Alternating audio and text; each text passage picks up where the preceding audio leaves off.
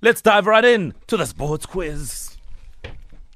Hey, ouch. It's happening again. It's happening again. Let's go straight to the ring.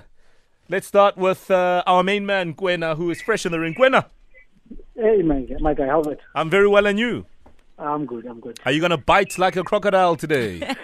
Yeah, let's see, let's see what I can say. I'm, I'm ready for the, for the new guy. All right, we're going to Bloemfontein. We have uh, Sharad. Sharad, good morning.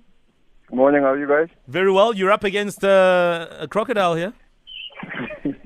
I don't know. I don't know if it's from the Nile or where. Depends. The- the- From you the know- Limpopo River, man. oh yeah, those are absolute killers. All right.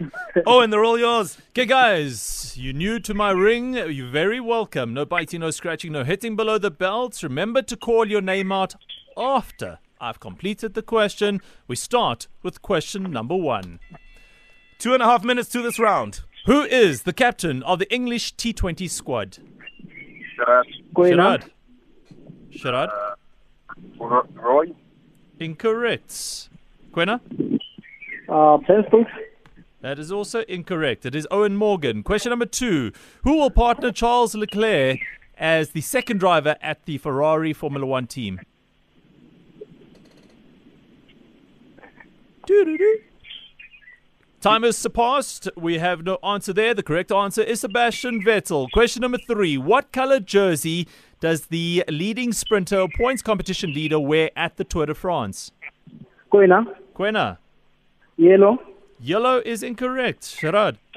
Sharad, uh, take a chance. Uh, I think it's uh, blue. Blue is also incorrect. It's green. Question number four. What is the official name of the National First Division?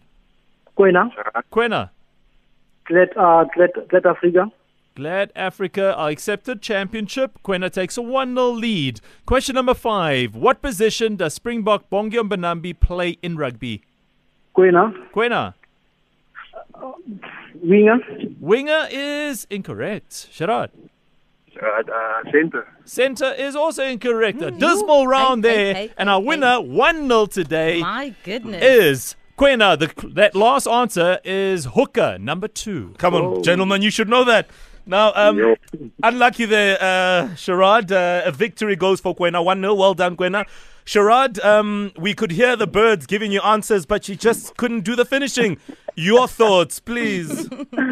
It's much easier when you listen to it because when you live, it's like freezing now. Yeah. Yeah, no, radio will kill you a real death, like yeah, football. It's suffocating because you call like 52 times. I haven't even called my wife so many times. Just Ah, Sherrod, you're my fave. Uh, Sharad, you're an excellent sport. Thank you so much for taking part and all the best for the rest of the week. thanks, man. All right.